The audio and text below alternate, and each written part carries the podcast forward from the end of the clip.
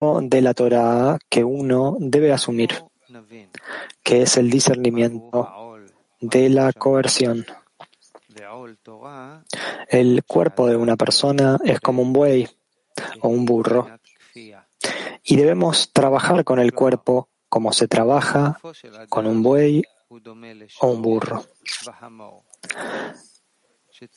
Al trabajar con su cuerpo, es decir, a través del trabajo del cuerpo, la persona será recompensada con riqueza y propiedades espirituales. Además, una persona debe ser considerada con el cuerpo como un buey, ya que colocamos en el buey el yugo para trabajar en coerción, aunque el buey y el burro no quieran trabajar.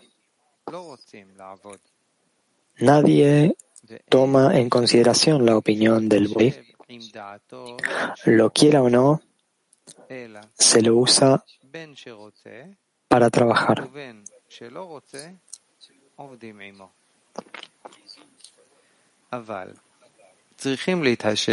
Sin embargo, también debemos ser considerados con el cuerpo, es decir, darle lo que necesita, lo que el cuerpo exige. Pero cuando le damos al cuerpo lo que necesita, no debe ser porque se ama al cuerpo, es decir, su deseo de recibir. Más bien, es porque de lo contrario el cuerpo no podrá trabajar.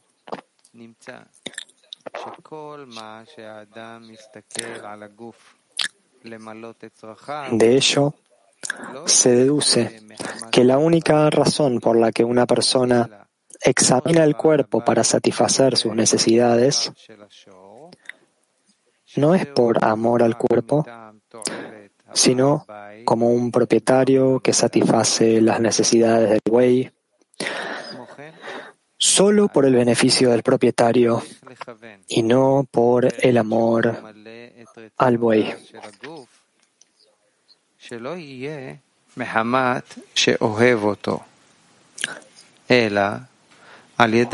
Además, una persona debe dirigir mientras satisface los deseos del cuerpo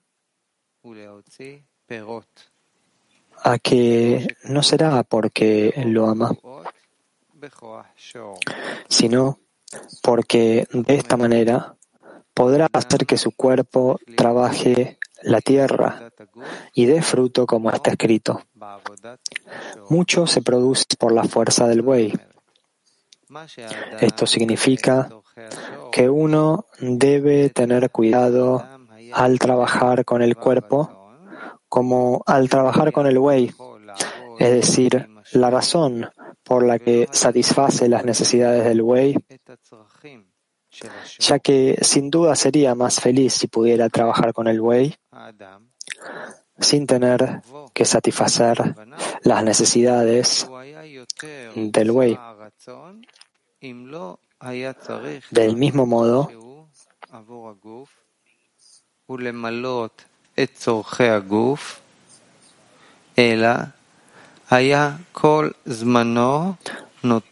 del mismo modo, una persona debe llegar a comprender que sería más feliz si no tuviera que hacer algo por las necesidades del cuerpo, para satisfacer las necesidades del cuerpo, sino que más bien dedicaría todo su tiempo al trabajo sagrado, dedicaría todo su esfuerzo y su tiempo a aumentar la gloria del cielo, y así el cuerpo funcionaría sin molestias. Sin embargo,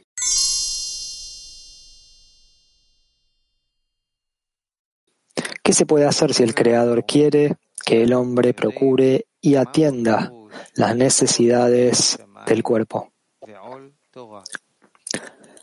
Según lo anterior, ya conocemos el significado del yugo del reino de los cielos y el yugo de la Torah, que significa trabajar con el cuerpo de manera coercitiva, incluso si no está de acuerdo con el trabajo. Todos deberíamos seguir el ejemplo del buey y el yugo, y del burro y la carga. Sin embargo, es mucho trabajo para una persona tener la fuerza para vencer al cuerpo y trabajar con el cuerpo de manera coercitiva, como un buey. ¿De qué fuente se puede obtener esta fuerza? Nuestros sabios dijeron sobre esto. El Creador dijo, creé la inclinación al mal y creé la Torah como condimento. Es decir, solo a través de la Torah, cuando el hombre se dedica a ella, incluso en Lolishma, no en su nombre, y él dirige que quiere dedicarse a la Torah para así poder recibir la luz de la Torah, que le dará la fuerza para obligar al cuerpo cuando no esté de acuerdo con el trabajo.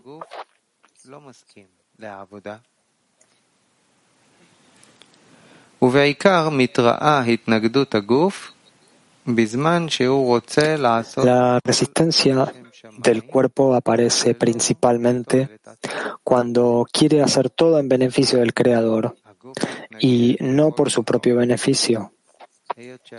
Aquí el cuerpo se resiste con todas sus fuerzas, ya que argumenta, ¿por qué quieres matarme a mí y a mi dominio? Vienes a mí con la intención de tener que trabajar solo en beneficio del Creador y no por tu propio beneficio, lo cual es una verdadera anulación del deseo de recibir en todo.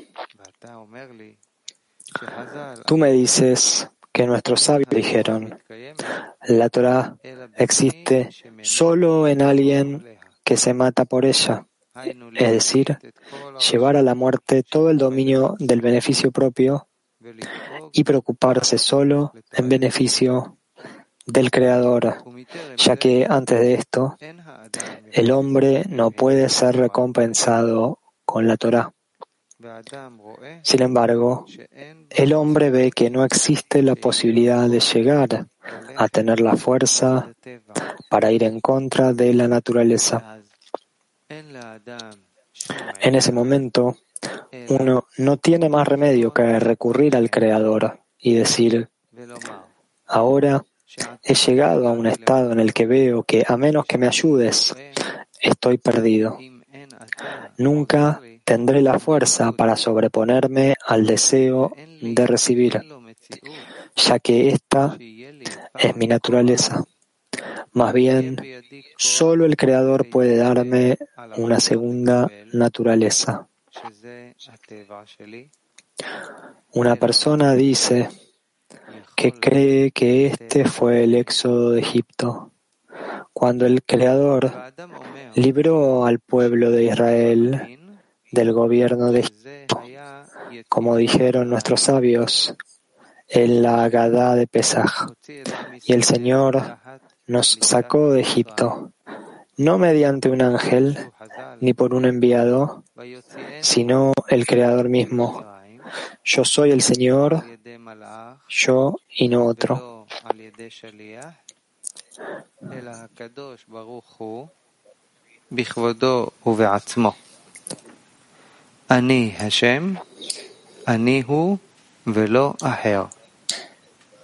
Ahora, él también ve que solo el Creador puede liberarlo del gobierno del deseo de recibir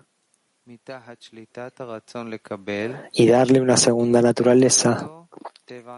En otras palabras, así como el Creador dio la primera naturaleza, no hay nada que pueda dar la segunda naturaleza sino el Creador mismo. Por lo tanto, en ese momento, una persona pide de todo corazón, desde el fondo del corazón, y este es el momento para la recepción de la plegaria.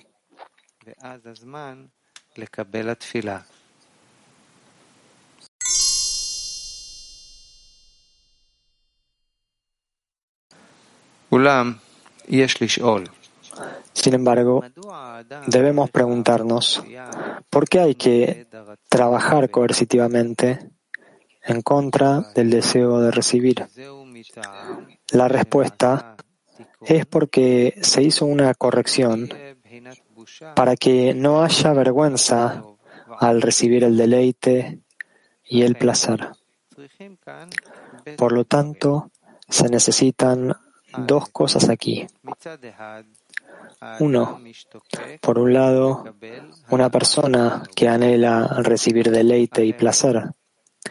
De lo contrario, si no hay pasión por los placeres, la persona no puede disfrutar. Dos, debe recibir deleite y placer con el fin de otorgar. Resulta que necesitamos de ambos. Es decir, primero comenzamos a trabajar con el deseo de recibir que se llama Lolishma. Y luego a la persona se le enseña a trabajar para otorgar. En otras palabras, al observar la Torah y la mitzvot, los preceptos, la persona quiere llegar a ser un otorgante. Esto significa ser recompensado con una segunda naturaleza y que el Creador le dará este poder. Tal como está escrito, la luz en ella lo reforma y luego es recompensado con recibir con el fin de otorgar.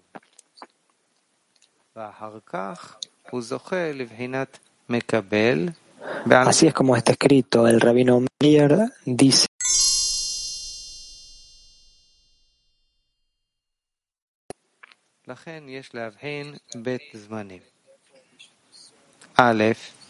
En consecuencia, debemos discernir dos tiempos. Uno, antes de que uno sea recompensado con la purificación de los kelim, las vasijas, de manera que trabajen con el fin de otorgar. En ese momento, el trabajo se hace mediante la coerción y es llamado ley. Esto es, si el cuerpo viene y pregunta, ¿qué es este trabajo para ustedes? Le decimos, tú haces preguntas de acuerdo con la mentalidad del deseo de recibir. Y yo no tengo respuestas para eso. Tienes razón. Y no quiero responder desde la razón, lo cual significa que el deseo de recibir también entenderá esto. Esto significa que uno está trabajando por el deseo de recibir, o de lo contrario, él nunca estaría de acuerdo con el trabajo. Por lo tanto, en ese momento la persona dice, tienes razón cuando preguntas, ¿qué tendré? Es decir, el deseo de recibir de este trabajo. Entonces te digo que no quiero trabajar para ti. ¿Por qué? Es porque creo en los sabios cuando dicen que debemos trabajar en beneficio del Creador y por encima de la razón, aunque el cuerpo no entienda, y que acepte este trabajo como un buey al yugo y como un burro a la carga, es decir, por coerción.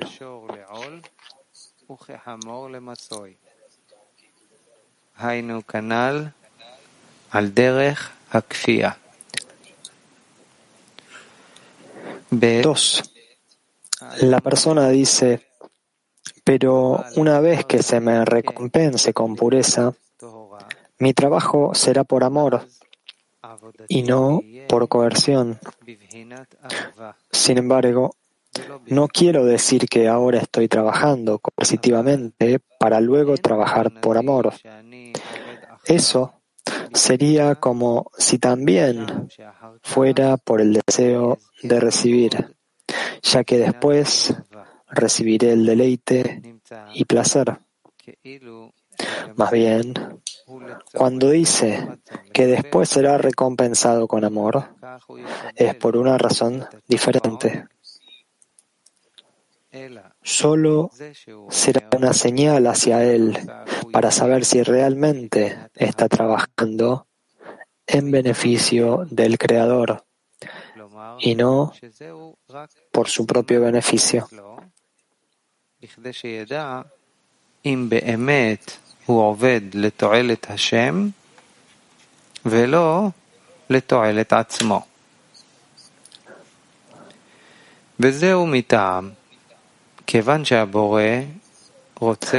Esto es así porque el Creador quiere dar deleite y placer, pero todavía no tenemos esos kelim para recibir, ya que no estamos trabajando con el fin de otorgar.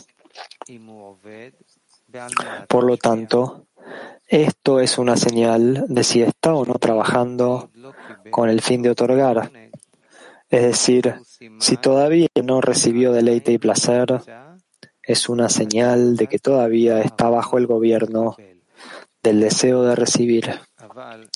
Sin embargo, su intención no es recibir el deleite y placer, sino saber si realmente está trabajando con el fin de otorgar.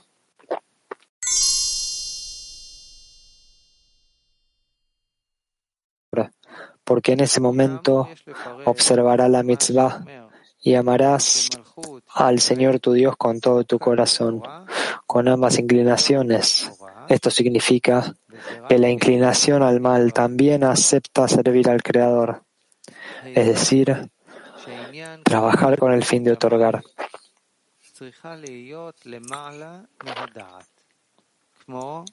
De acuerdo con lo anterior, debemos interpretar por qué se dice que Malhut se llama el estatuto de la Torah y no la Torah y Seirampin se llama la Torah, porque asumiendo que el reino de los cielos debería estar por encima de la razón, como una ley, es por eso que Malhut se llama estatuto, pero luego somos recompensados con la Torah, llamada Seirampin, y están unidos.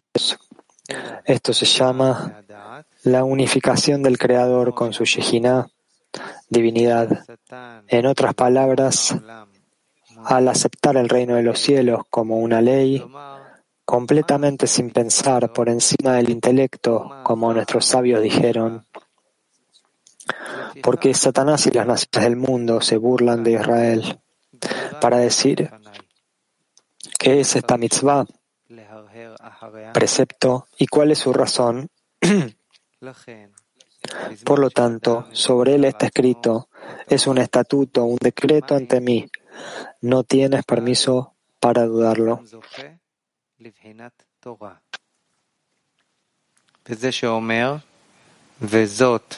Por lo tanto, cuando una persona asume el yugo del reino de los cielos, es recompensada con la Torah. Este es el significado de decir esta es la ley. Mostrar que todo está en una unificación. Esto significa que al final todo se une y luego es evidente que el plan de la creación de hacer el bien a sus creaciones se revela, ya que el deseo de recibir se ha unido al deseo de otorgar y se alcanza la equivalencia de forma. Entonces ya no hay dos deseos, sino uno. El deseo de otorgar del Creador a las criaturas y el deseo de recibir a los seres creados se anula y se incluye en el deseo de otorgar del Creador. Y mediante esto se considera que hay solo una autoridad en el mundo. Esto se llama la autoridad singular. Y luego el deleite y placer se revelan en el mundo.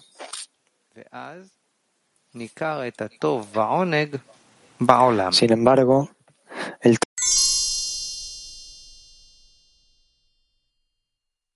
en dos líneas, derecha e izquierda. Derecha significa completitud e izquierda significa incompleta. Y allí se necesita una corrección. Cuando uno se dedica al asunto del estatuto de la Torah, esto significa que quiere asumir el yugo del reino de los cielos, pero el cuerpo se opone y lucha contra él, y ese estado se llama la línea izquierda, desde la cual una persona siente su deficiencia y cuán lejos está del amor del Creador. Esto ocurre cuando el cuerpo viene con las preguntas ¿quién y qué? En ese momento no tiene nada de lo cual recibir vitalidad, ya que la persona no puede vivir mediante una carencia.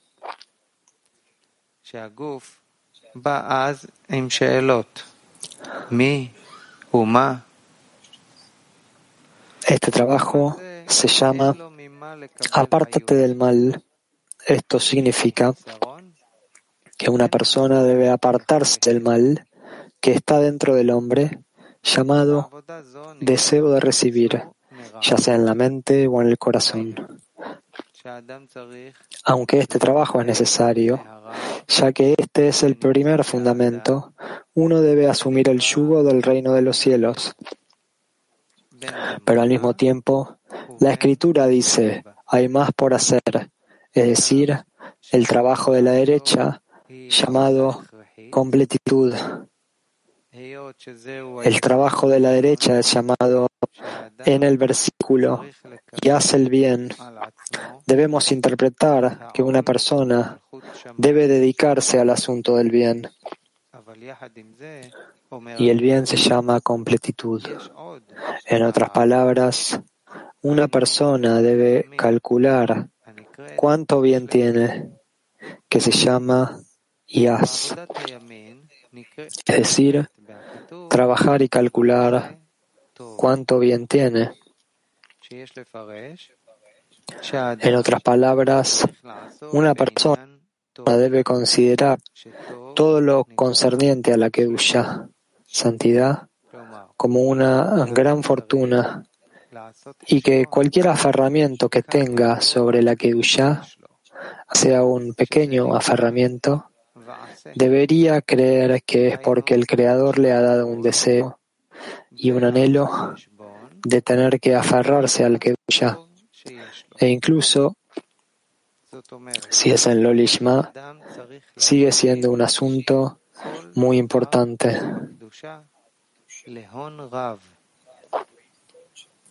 Debe agradecer al Creador por el poco de bien que tiene y de esto la persona puede obtener vitalidad y estar de buen humor. De esto la persona puede recibir lo que está escrito, servir al Señor con alegría. De ello se deduce que una persona debe mantener tanto la derecha como la izquierda. Y este es el significado del versículo. Apártate del mal y haz el bien.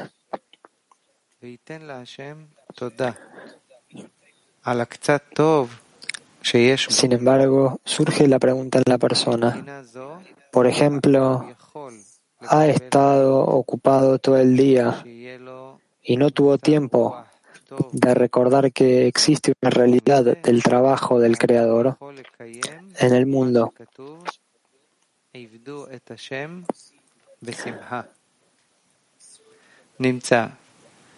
Luego recuerdo que pasó todo el día en asuntos que no tienen conexión con el trabajo. ¿Qué debe hacer ahora? ¿Debe lamentar el no haberse dedicado al trabajo todo el tiempo o debe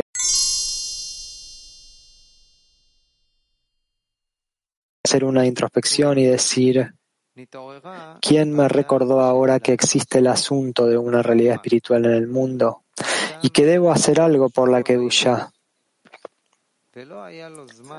Debe ser el Creador quien me dio este pensamiento ahora.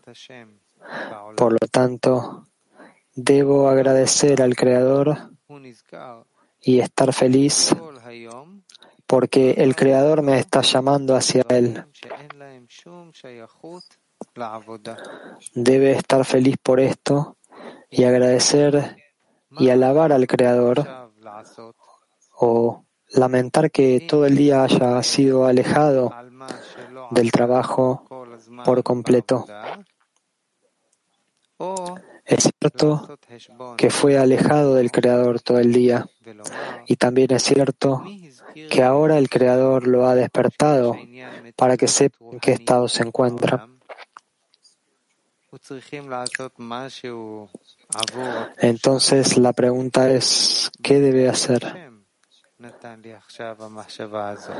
De acuerdo con lo que dijo Bala Sulam, donde una persona piensa, ahí está.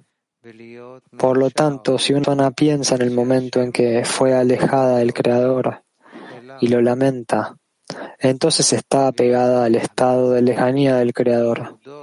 Cuando pensó en asuntos triviales a los que estuvo dedicándose todo el día. De ello se deduce que la debekut de su pensamiento se refiere a asuntos que son irrelevantes. Por lo tanto, es mejor pensar en el bien que tiene ahora, es decir, en el hecho de que ahora puede pensar qué hacer por la Kedusha. No importa lo que haga, solo quiere participar en la Torah y las mitzvot. Ahora ya tiene conexión con la Torah y las mitzvot, de acuerdo con la regla anterior, donde una persona piensa, ahí está.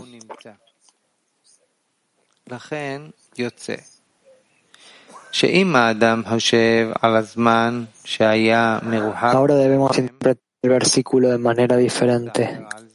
Ahora debería ser, apártate del mal, es decir, no pensar en su mal estado cuando estaba separado, sino más bien en haz el bien, para que todo lo que quiera hacer ahora tenga que ver con el bien que debería hacer ahora. De acuerdo con lo anterior, debemos preguntarnos cómo se trabaja en la forma de la izquierda, ya que si está en el estado de izquierda, piensa solo en las deficiencias y está apegado al mal.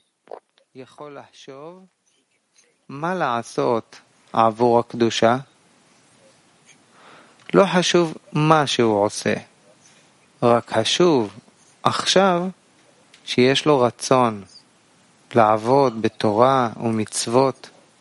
La respuesta es que una persona debe trabajar en la línea izquierda, solo si primero está en la línea derecha. Solo cuando se encuentre en un estado de plenitud y siente un buen gusto en el trabajo, lo que se llama un ascenso. Debe dedicar tiempo también a la izquierda para ver si su mente y su corazón están bien. Después de esto, será recompensado con el Creador da el alma, llamada el alma de la vida.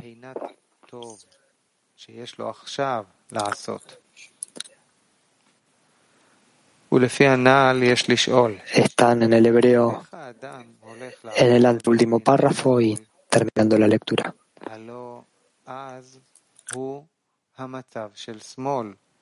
חושבים רק על חסרונות. אם כן, האדם דבוק אז בחסרונות.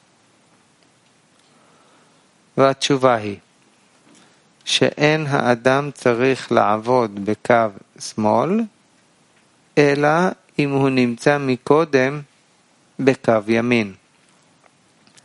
שרק בזמן שהוא נמצא במצב של שלמות, הוא מרגיש טעם בעבודה, שזה נקרא מצב עלייה, אז יש להקציב זמן גם על בחינת שמאל.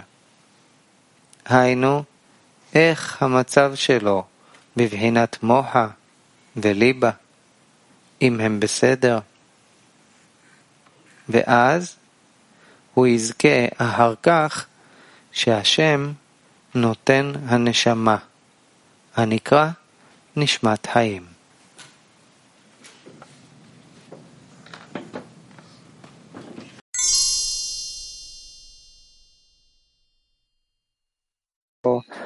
Cuidarlo, darle lo que necesita, porque de otra manera no, no vas a alcanzar el propósito de la creación. Eh, el amigo, y la siguiente pregunta es cómo tratarlo. Yo lo alimento, él, él tiene que llevarme hacia él para la corrección final, entonces tengo que asegurarme, que tengo que estar atento durante el camino. Tienes que estar atento a darle más de lo que necesita con el fin eh, de recibir, con el fin de trabajar. Tú tienes este, a este burro, tú tienes que darle pasto, agua, nada más. No necesita nada más de acuerdo con su naturaleza.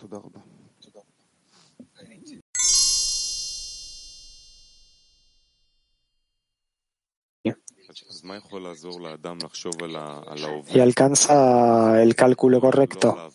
El amigo, entonces, ¿qué puede ayudar a la persona a pensar en el presente y no en el pasado, no ir hacia atrás todo el tiempo? estos son cálculos. ¿Qué importa para él que esté en el presente o en el pasado? Con certeza el presente el amigo, pero él cae en una tristeza, tristeza o angustia cuando ve que dónde estaba todo ese tiempo. ¿Cómo concentrarse en el presente y no caer de nuevo en esa tristeza? Rab tiene que hacer un cálculo de por qué ahora él recibe el reconocimiento del mal. ¿Por qué es que el Creador le está dando eso a él? Porque con certeza que ha venido desde arriba. Entonces, ¿para qué? ¿Para que él esté apenado por esto? El amigo. Entonces, uno debería estar apenado por el pasado cuando no, que no estaba en el trabajo él. Rab, él debería estar apenado por el presente, que se encuentra bajo la influencia.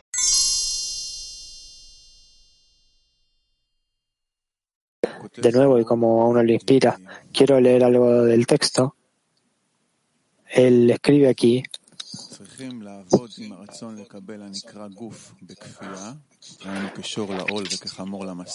nosotros tenemos que trabajar con el deseo de recibir llamado cuerpo a través de la coerción, como un buey ante el yugo y un burro ante la carga.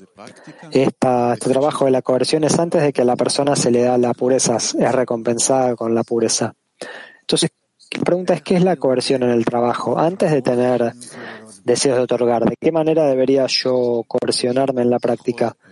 Rav, ¿cómo trabajo con esas perturbaciones que operan sobre mí? El amigo, ¿puedo yo coercionarme sobre mis actitudes, mis acciones hacia las perturbaciones? ¿Depende de mí esto? Rav, sí. Sin esto no, no tienes libre albedrío ni nada. Bueno, dice el amigo, entonces estoy preguntando esto, porque cuando yo leo el artículo yo siento que tengo una necesidad para esto. Es como que me está faltando la fuerza de, para realizarlo cuando no estoy dentro del artículo. Cuando estoy dentro del artículo puedo hacer este trabajo, estoy aquí con la decena. Ve lo que estoy intentando decir. ¿Cómo puedo yo coercionarme, coercionar sobre mí mismo cuando estoy bajo el dominio del deseo de recibir? Rab, junto con esto, tú tú, de acuerdo al artículo, ¿cómo verías tú esto desde el deseo de otorgar? ¿Cómo verías tú tu estado desde el deseo de otorgar? Pregunta, él también habla sobre la cuestión de las leyes, que uno tiene que ubicar ciertas leyes y límites en la decena. ¿Podemos nosotros de algún modo crear un mecanismo que básicamente ayudará a cada uno a coercionarse a sí mismo. Rab, esas son las leyes, los ejemplos que nosotros aprendemos cómo comportarnos. Aprendamos cómo comportarnos. ¿Puede por favor dar un ejemplo? Dice el amigo.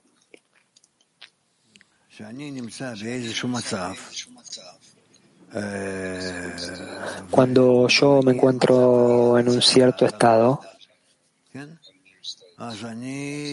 y un nuevo estado viene sobre él, llega, entonces yo intento ver en qué medida ese nuevo estado está, es de acuerdo a mis modos o no.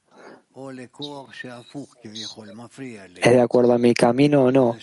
Es decir, ¿es de acuerdo a la fuerza que me hace avanzar o no? ¿O es de acuerdo a la fuerza que interfiere, que perturba? Entonces, de acuerdo con lo que sea esa fuerza, yo puedo definir la plegaria y pedirle al Creador ayuda. Definir cuál va a ser la plegaria. El amigo, esta sensibilidad de la que usted está hablando, de que la persona pueda observar e identificar esto, la coerción no es un trabajo que viene antes que esto. Usted está hablando del trabajo espiritual de la persona, pero incluso antes de que tenga el privilegio de trabajar de esta manera, tiene que forzarse a sí misma de algún modo. De esa coerción estoy hablando yo. Sí, dice Rob. Da un ejemplo. Por ejemplo, digamos venir a la lección. Yo tengo que forzarme. ¿Esto es llamado coerción el trabajo? Sí, eso es llamado coerción, dice Rob. Bueno, hay otras cosas llamadas coerción. Todo lo que nosotros hacemos en el camino de la corrección es en coerción. Pregunta, ¿cómo podemos nosotros en la decena? Porque nosotros realmente recibimos muchas oportunidades para coercionarnos con el fin de permitir este trabajo interno que está ocurriendo ahora, como usted escribe. Entonces, en la decena, ¿cuáles son nuestros límites para darnos, para realizar esta coerción? Porque yo siento que la decena me mirará de una cierta manera si yo no me esfuerzo a mí mismo para ir a una reunión o venir a la lección. Y eso me ayuda, me ayuda a trabajar en coerción. Hay amigos que sobre los que espera menos. Eso no es exactamente en coerción, como lo explicaste, porque ahí tú empiezas a sentir la vergüenza, la que tú recibes de los amigos que te miran de esa manera, y eso es lo que te empuja a ti a acercarte a ellos y a empezar a ejecutar ciertas acciones. Eso no es bajo coerción. ¿Y entonces pregunta el amigo? Que tú haces un cálculo, dice Rab. Que una coerción, dice el amigo, es cuando yo no hago un cálculo. Rab. Coerción es cuando tú no puedes hacer un cálculo, cuando tú no puedes hacer un cálculo. Coerción es cuando no vale la pena para mí. Está por encima de los cálculos. De nuevo, pregunta.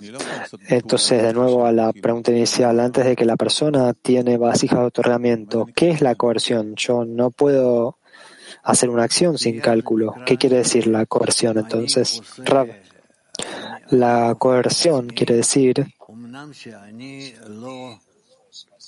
que yo me esfuerzo a mí mismo a pesar de que yo no puedo encontrar ninguna infraestructura lógica para ello. ¿Y de dónde obtiene uno la fuerza para eso? Pregunta el amigo. La fuerza para eso yo la recibo al principio en el hecho de que quiero avanzar hacia el Creador. ¿Por qué? Porque es así. es por eso. Si no fuera simplemente por eso, entonces yo encontraría algún placer, podría encontrar algún incentivo. Pregunta, entonces, ¿cómo puede la decena en última instancia ayudar a la persona a realizar lo que usted recién dijo? A darle esta fuerza, porque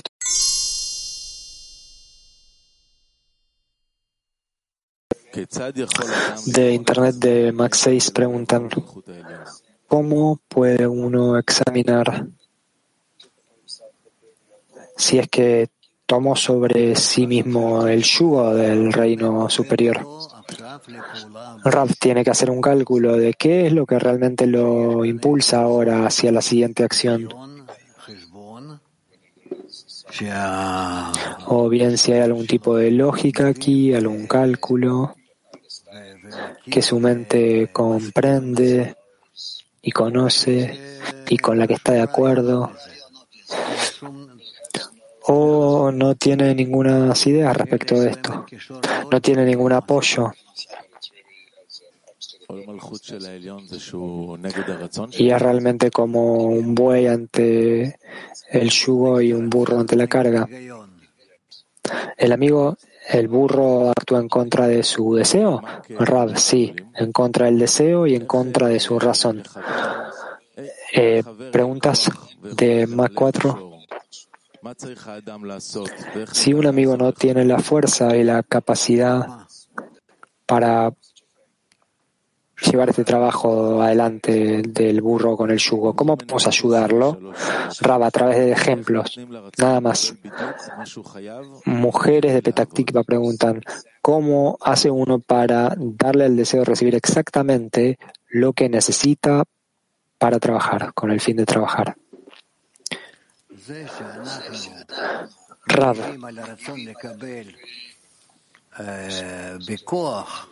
que nosotros respondemos a nuestro deseo de recibir de forma coercitiva,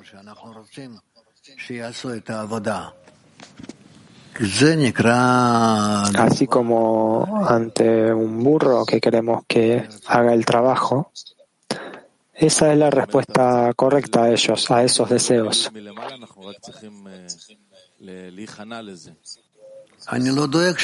Pregunta es decir que el deseo de recibir siempre tendrá llenado desde arriba, satisfacción desde arriba, y simplemente tenemos que anularlo. Rab, a mí no me importa si va a recibir satisfacción de arriba o no. A mí me importa únicamente que trabaje, darle, que yo le doy exactamente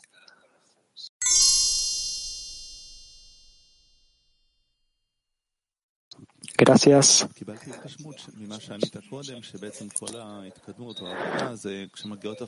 Rav, tengo una impresión de lo que usted dijo antes, que todo nuestro progreso se da cuando perturbaciones eh, llegan a la persona. Y también a veces todo el día se siente como un flujo constante de perturbaciones. Y uno idealmente podría detenerse ante cada perturbación y pensar por qué sucede y para qué y empezar este diálogo, pero esto no sucede. Rab, esto no sucede porque ustedes no lo merecen, no, no pueden trabajar de esa manera. Eso es todo. Por eso tenemos que trabajar como está escrito aquí como porque tú no lo mereces, decía Rab. Em, por eso tenemos que trabajar como un burro ante la carga y un buey ante el yugo. El amigo, no, no me queda claro esto. Tengo que trabajar con estas perturbaciones y veo que no lo hago. Uh, el trabajo con las perturbaciones es que tú preparas tu mente y, y quieres de acuerdo con esto progresar. Y a partir de estas perturbaciones tú quieres avanzar a través de ellas. ¿Qué quiere decir avanzar a través de ellas? Digamos que tu jefe te grita en el trabajo. Raf, yo no estoy hablando de estas cosas. Dice el amigo, pero esto es la mayor parte del día. Raf, bueno, deja que te grite. Digámoslo así, yo vengo a la lección porque como usted dijo hay vergüenza. Si yo no vengo, la gente puede verlo y yo estaré avergonzado. Bueno, entonces, ¿cuál es el beneficio? El amigo, el beneficio es que eso me trajo a la lección. Pero si hubo perturbaciones y yo no las usé, no trabajé con eso, entonces no hay vergüenza porque nadie ve que yo no pasé la prueba. Entonces, ¿qué es mejor? Preguntar Rab. Yo creo que sería mejor que la decena siempre viera cada vez que meto la pata y yo me avergonzara. Sería mejor, ¿no? Rab, no, tú llegarías así con la fuerza, vendrías así con la fuerza de la escena, el amigo, y es mejor esto que no venir, o es mejor no venir. Rap, podría ser mejor no venir. Bueno, la verdad es que no entendí. Dice el amigo, que no está claro. Dice Rab, está claro para ti que tú no vienes porque tú no quieres venir, pero tú vienes solamente con el fin de que ellos no te llamen Aragán o cosas por el estilo. El amigo, entonces realmente no está claro cuál es la diferencia entre la coerción de la que habla aquí. Yo entiendo que está hablando de ir por encima de la razón, pero en la práctica la mayor parte de las cosas que hacemos son como hábitos a los que nos hemos acostumbrado en muchos años. No, en cualquier caso nosotros hacemos un cálculo. En cualquier caso, nosotros hacemos un cálculo y cuando venimos, nosotros venimos porque hay una fuerza social aquí, hay una fuerza individual aquí, y es por eso que venimos. El amigo, pero es bueno que uno haga este cálculo, ¿cierto? Nosotros siempre tenemos que hacerlo, ¿sí? Sí, dice Rob. Entonces estoy preguntando cómo puedo hacer este tipo de cálculos con cosas en las que no estoy siendo visto. ¿Qué cosas, por ejemplo? Durante el día, digamos, cuando no estoy en reuniones de escena o en la lección, sino la mayor parte del día. ¿Cómo podemos aprovechar esa parte del día mejor? O esas situaciones. Rab. Esas realmente pueden ser acciones con el fin de otorgar.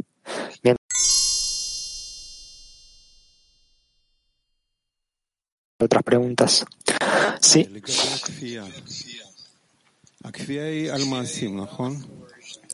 Sobre la coerción. La coerción eh, se trata de acciones, no es sobre acciones. Bueno, digamos que si continúan, no sé a qué quieres llegar aquí. El amigo.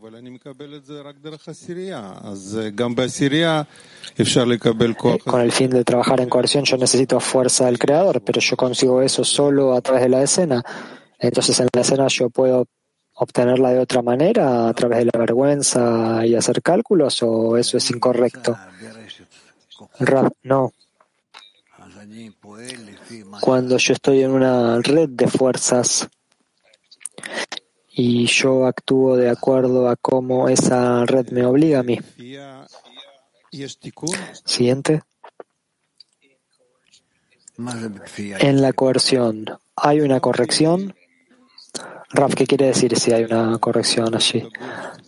El amigo, si yo consigo torcer al cuerpo a través de la coerción, yo avanzo por encima de la razón, hice una acción, no hay lógica en esto. ¿Hay una corrección así?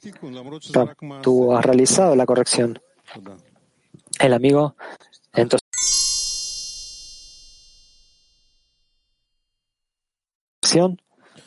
Sí. ¿Qué más? Hay un artículo de Rabash en el que dice que incluso si los amigos te obligan a venir a la lección, confían que es el creador que te ha despertado. Despierta. Y aquí dice que si todo el día uno no ha llegado a la espiritualidad o no ha pensado en la espiritualidad o no ha tenido ningún contacto con los materiales, tiene que no tiene que tener en cuenta todas las carencias que tuvo ni cálculos, sino solamente aferrarse al punto de que el Creador lo despertó, de que lo ha despertado. Y esta es mi pregunta, es como este punto en el corazón que una vez más el Creador te ha tocado a ti y tú identificas que Él te ha despertado, pero tú tienes algún trabajo aquí de no ir directamente hacia la izquierda, sino bendecir y pensar y mantener ese contacto por un tiempo. Es así como lo comprendo. Antes de que tú reces y llores y mires a tus carencias y pidas. ¿En qué consiste este movimiento en el que yo tengo una chispa durante el día, un pensamiento sobre los amigos, digamos, y yo no quiero perderlo? De modo de que a partir de este contacto yo iré todo el camino, incluso hasta un rezo al Creador para que, un llanto al Creador para que nos saque de Egipto. ¿Entiende usted lo que estoy intentando? Intento extender ese punto de agarre. Rab, yo no sé si tú puedes. Tú tienes que estar conectados con, tú tienes que estar conectados con todos, todos los amigos. Todos los, y todos los amigos que también tienen esa tendencia, esa inclinación a salir de Egipto, y tú te incorporas en ellos y tú absorbes lo que está dentro de ellos, entonces tú estás con ellos juntos, y entonces cuando ustedes están juntos y tú estás junto con ellos, entonces pueden salir de Egipto. Nosotros hablamos sobre cómo el artículo es muy poderoso y también están estos momentos en los que venimos a la lección, que también es muy poderosa, estos minutos de preparación que hacemos. ¿De qué dependen estos momentos cuando la persona no está rodeada por los amigos? En esos momentos puede uno alcanzar ese tipo de intensidad, puede uno reunir a los amigos alrededor de sí mismo en términos de sentirse de esa manera.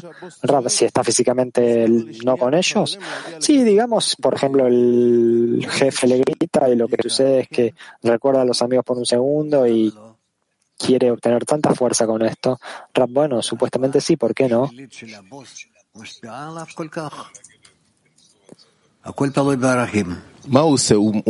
Lo que le influye el jefe, le influye mucho, todo se trata de valores. El amigo, entonces, ¿qué tiene que hacer? Todo consiste en que siente a los amigos alrededor de él y entonces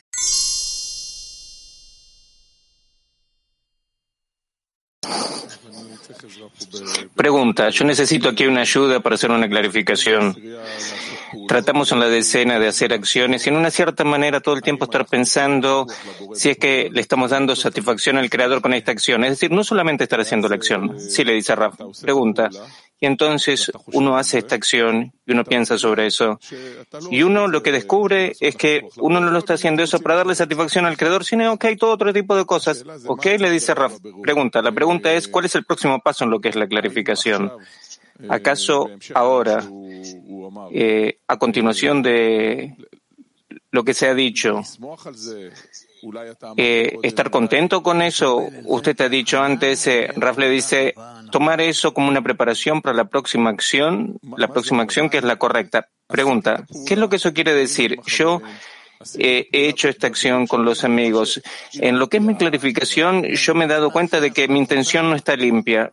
Rab le responde, ahora sé esa acción en una forma que tu intención esté limpia. Pregunta, eh, cierto, cierto, eso es lo que yo quiero hacer, nada más que yo no sé cómo hacerlo.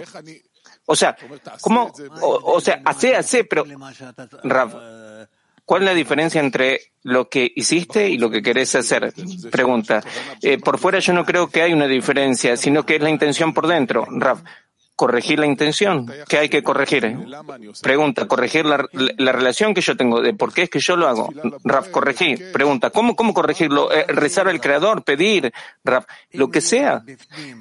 Si, si es que tenés por dentro una colisión, un choque entre lo que hubo y lo que vos querés hacer, y entonces vos te vas a dar cuenta cómo corregirlo. Pregunta, entendí. O sea, estar como si fuera dentro de ese conflicto y ver que lo que hay se revela. Raf, sí, sí,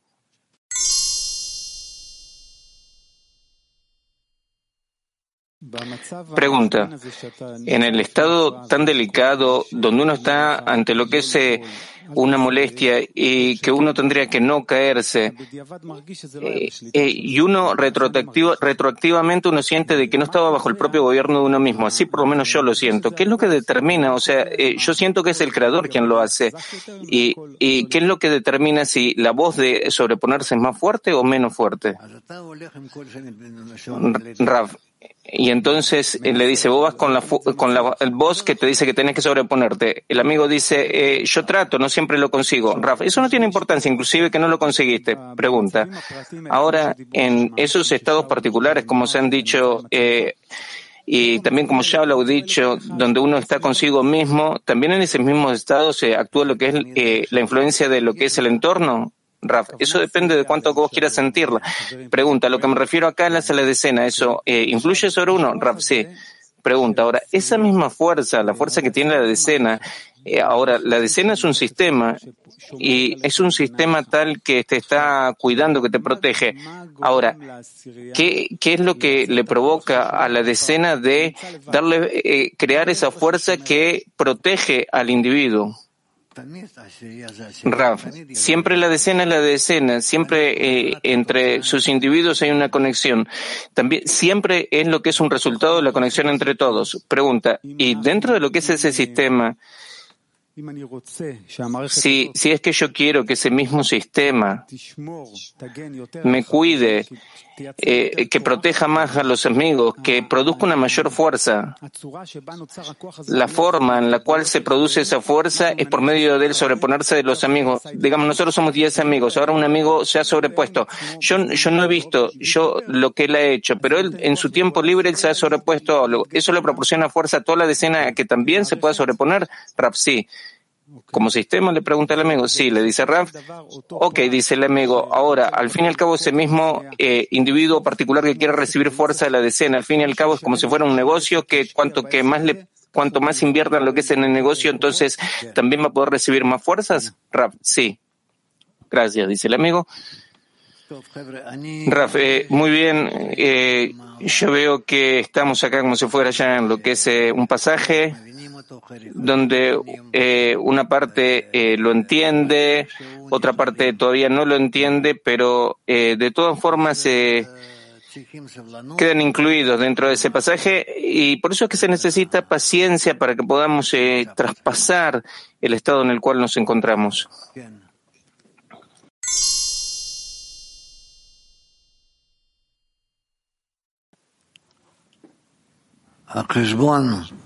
Raf, el cálculo,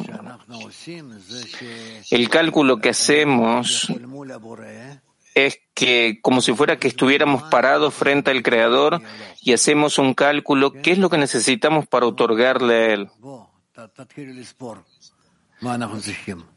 Empiecen, empiecen a contar qué es lo que tenemos que hacer, estar conectados por encima de nuestro deseo de recibir estar dirigidos a que todo no sea para nosotros mismos, para ninguno de nosotros, sino para todos juntos con el propósito de otorgarle al Creador por nuestra parte. Ese tipo de cosas. Entonces empiecen a reunirlas y empiecen eh, a fijarse si es que están en esas cosas o no, cuánto que sí, cuánto que no.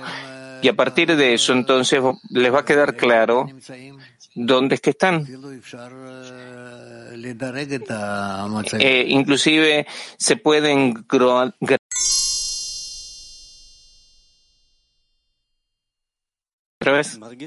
Pregunta. Yo siento eh, algunas veces que pasa que un amigo recibe algo que mucho quería, que lo anhelaba mucho, podría ser algo familiar o podría ser algo en el, trabajo, podría ser inclusive algo acá en, nuestra sociedad y eso mismo le, le otorga una confianza eh, como si fuera falsa que eh, lo meta dentro de un adormecimiento, o sea, la carencia que tenía anteriormente, la tensión que tenía desaparece. Puede ser. Puede ser. ¿Qué es? ¿Quedan conforme con poco?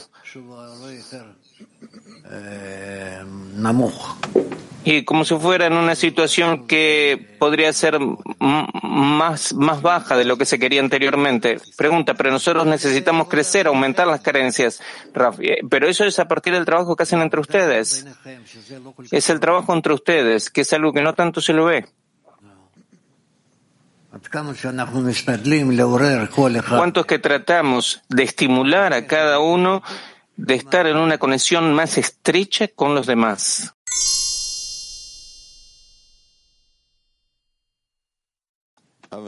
Pregunta. Yo escuché anteriormente que estamos como si fuera en un estado de eh, pasaje donde una, parte entiende y otra parte no entiende, pero que nosotros tenemos que pasar por esta etapa. ¿Qué es lo que nosotros tenemos que hacer con esta información?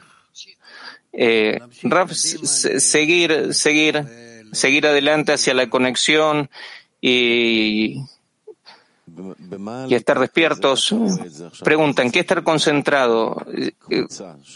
Si uno ve lo que es eh, esta etapa de, eh, del grupo, ¿en qué estar concentrados? Raf, de que no nos detengamos, de que no quedamos detenidos en el medio y que nos acostumbremos al estado y a cualquier estado que sea nos podemos acostumbrar y en, y, en cambio de que estemos avanzando, que, no, que estemos cuidando el estado. No, sino que tenemos que vernos a nosotros mismos estando más adelante que lo que es importante para nosotros es todo el tiempo estar insatisfechos.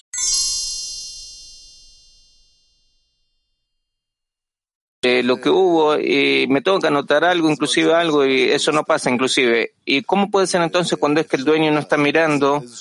¿Cómo se puede hacer, eh, se puede hacer un cierto tipo de trabajo?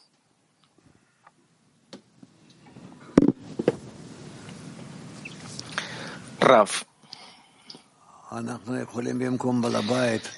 Podemos eh, nosotros, en cambio de que sea el dueño, describirnos al grupo y en general a todo el sistema, de que nos protege, nos cuida y que nosotros estamos como eh, si fuera en el medio. Y así, de esta manera, eh, estimularnos a nosotros mismos. O sea, de que yo tengo que estar todo el tiempo viendo de cómo es que yo conservo la dirección hacia adelante. Y la dirección hacia adelante es que todo el tiempo yo estoy en el medio de la balanza y recibo ahí lo que es el estímulo óptimo. Pregunta. En todos los artículos, como si fuera eh, la, persona se describe a sí mismo lo que es un superior, el creador, que es una cualidad que está más cercana al otorgamiento de la cual él se encuentra, y él va como si fuera en lo que es esa dirección. Y recibe de ahí la luz y la fuerza y las ideas de otorgamiento y amor. Sí, sí, le dice Raf, dale. Pregunta, ¿la persona se puede describir el creador como superior o los cabalistas, de los cuales toma fuerza de sus artículos? Eh, se puede poner a Raf como superior, pero él sabe que también que los amigos tienen que estar ahí, lo que es la decena, el grupo también tiene que estar en ese lugar pero eh, en, en, la práctica es difícil de hacer, porque ellos dicen, son, eh, ellos son de carne y hueso, son como yo mismo. O sea, y yo me conozco a mí mismo, entonces yo digo, ah, ellos no están de ese lado de lo que es eh, lo sagrado. ¿Cómo se lo puede elevar a la decena y ponerla junta con lo que es el creador, el maestro, los cabalistas? Rav. la decena es la misma vasija, la misma nave espacial dentro de la cual yo estoy dentro que yo no puedo existir sin ellos. ¿En qué puede haber en ese sentido plantearse una cuestión? O sea, yo no puedo existir sin el lugar que se llama decena. Es el lugar donde yo puedo vivir, donde puedo recibir lo que es el oxígeno para la vida. Y por lo tanto, es que tengo que estar incluido con ellos,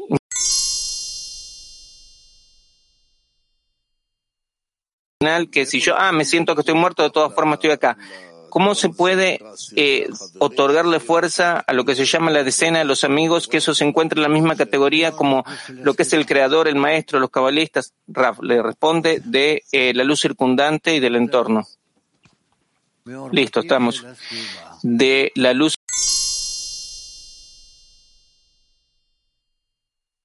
Día 2. Buenos días.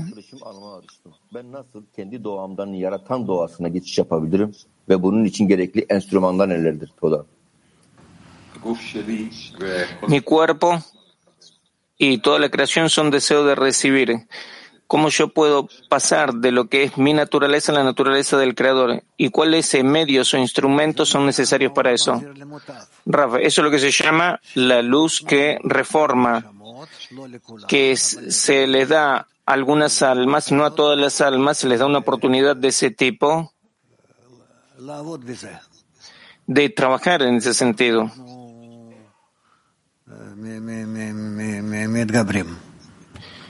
Y así es como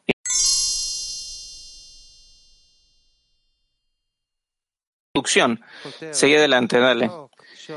Pasamos al subtítulo La ley de la raíz y la rama por la cual se relacionan los mundos. Los sabios de la Kabbalah han descubierto que los cuatro mundos llamados Atzilut, Briah, Yetzirah y Asiah, comenzando con el primero, el más elevado, llamado Atzilut, y finalizando en este mundo físico tangible llamado Asia, son completamente iguales en su forma entre sí, en todos sus detalles y eventos. Esto significa que toda la realidad y los eventos del primer mundo se encuentran también en el segundo mundo, debajo de este, sin ningún cambio. Esto es así en todos los mundos que le siguen hasta este mundo tangible. No hay diferencia entre ellos, sino solamente un grado diferente, percibido solo en la sustancia de los elementos de la realidad de cada mundo.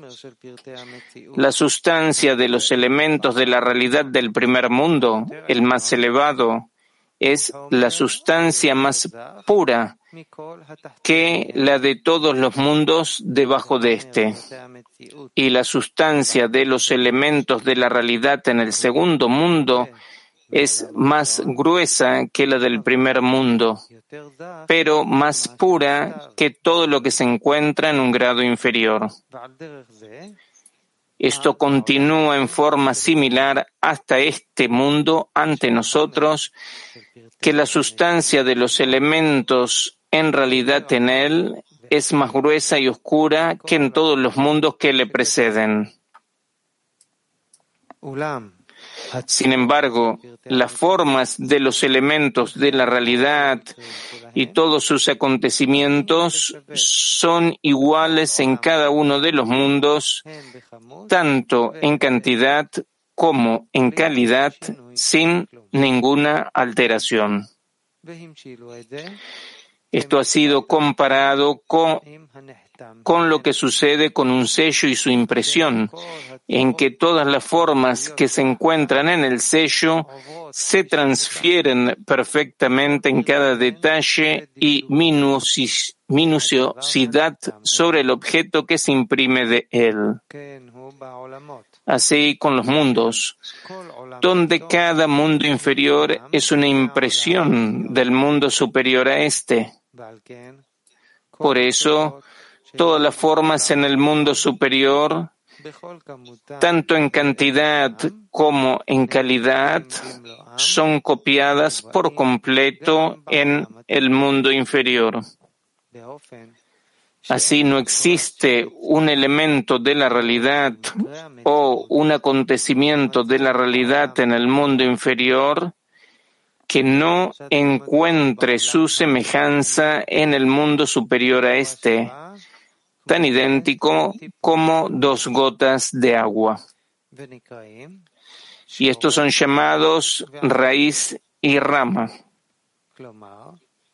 Esto significa que el elemento que se encuentra en el mundo inferior se considera una rama de su modelo que se encuentra en el mundo superior, siendo la raíz del elemento inferior, porque desde ahí fue impreso y formado ese elemento del mundo inferior.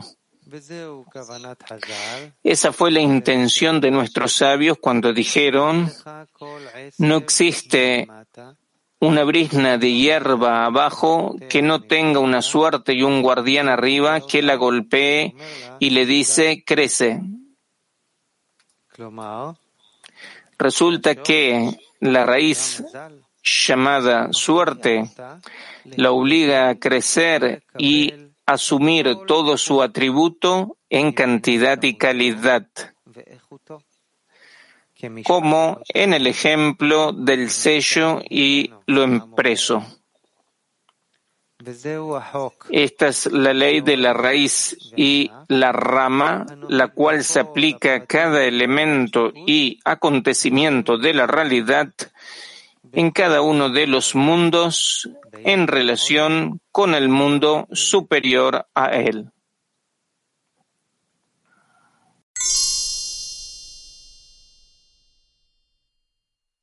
Seguimos adelante entonces. Pasamos al subtítulo La transmisión de la boca de un sabio cabalista hacia un receptor que comprende de su propia razón.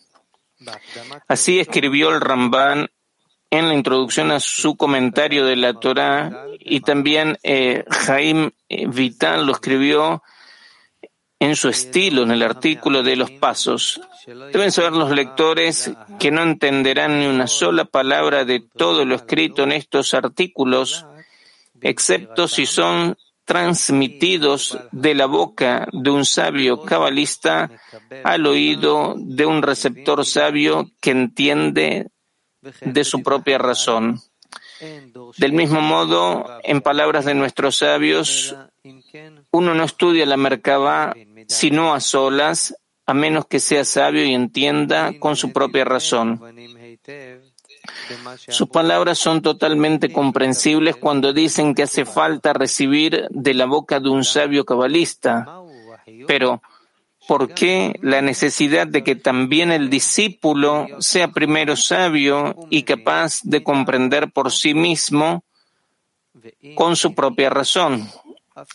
Además, si él no es así, entonces, aunque sea el justo más grande del mundo, está prohibido enseñarle. Además, si ya es sabio y comprende por su propia razón, entonces, ¿qué necesidad tiene de aprender de otros? De lo anterior comprenderás sus palabras con absoluta simplicidad. Hemos visto que todas las palabras y los nombres que nuestros labios expresan no pueden ayudarnos a explicar ni una sola palabra de los asuntos divinos y espirituales que se encuentran por encima del tiempo y el espacio imaginarios.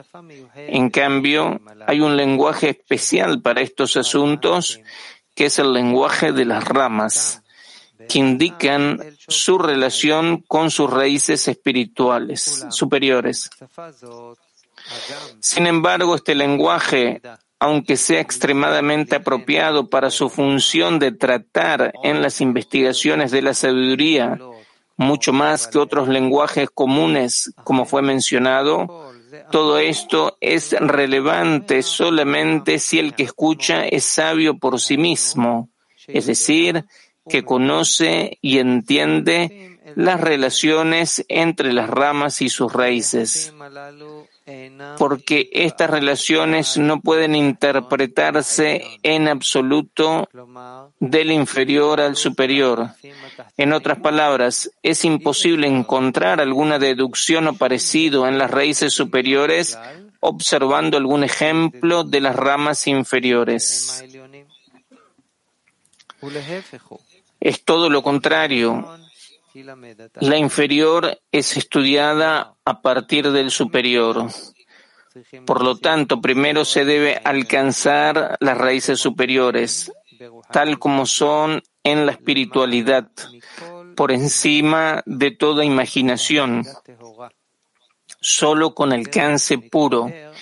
Y una vez que ha alcanzado debidamente las raíces superiores con su propia razón, puede examinar las ramas tangibles de este mundo y saber cómo se relaciona cada rama con su raíz en el mundo superior, en todos sus órdenes, en cantidad y cualidad.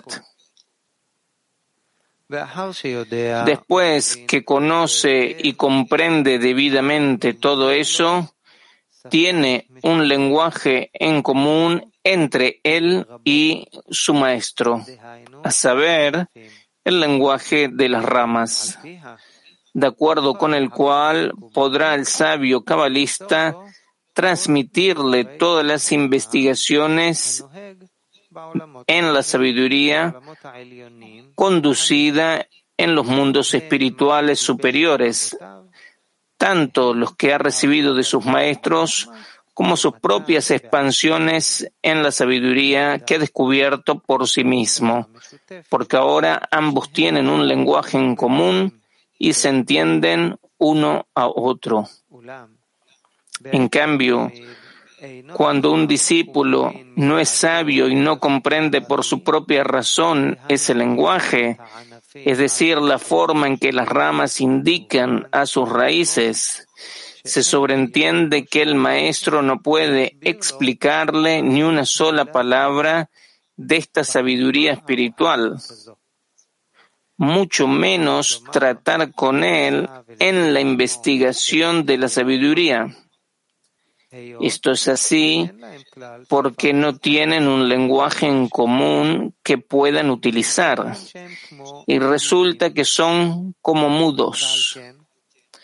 Por eso, necesariamente no se transmiten los actos de la Merkabah, que es la sabiduría de la Kabbalah, a menos que el discípulo sea sabio y entienda por su propia razón. De acuerdo con esto, debemos preguntarnos aún más, ¿cómo es esto entonces que el discípulo se ha vuelto tan sabio como para conocer las relaciones entre la rama y la raíz por medio de la imitación de las raíces superiores? La respuesta es que aquí los esfuerzos del hombre son en vano. Lo que necesitamos es la ayuda del Creador. Aquel que es recompensado con caer en gracia ante los ojos del Creador, entonces Él lo llena con Jokmah, Binah y Dat, sabiduría, comprensión y razón para adquirir alcances superiores. Esto no es posible eh, al ser ayudado por alguien de carne y hueso en absoluto. En verdad, una vez que cayó en gracia ante los ojos del Creador y fue recompensado con el alcance superior, está listo para llegar y recibir la vastedad de la sabiduría de la Kabbalah de la boca de un sabio cabalista, porque solo ahora tienen un lenguaje común.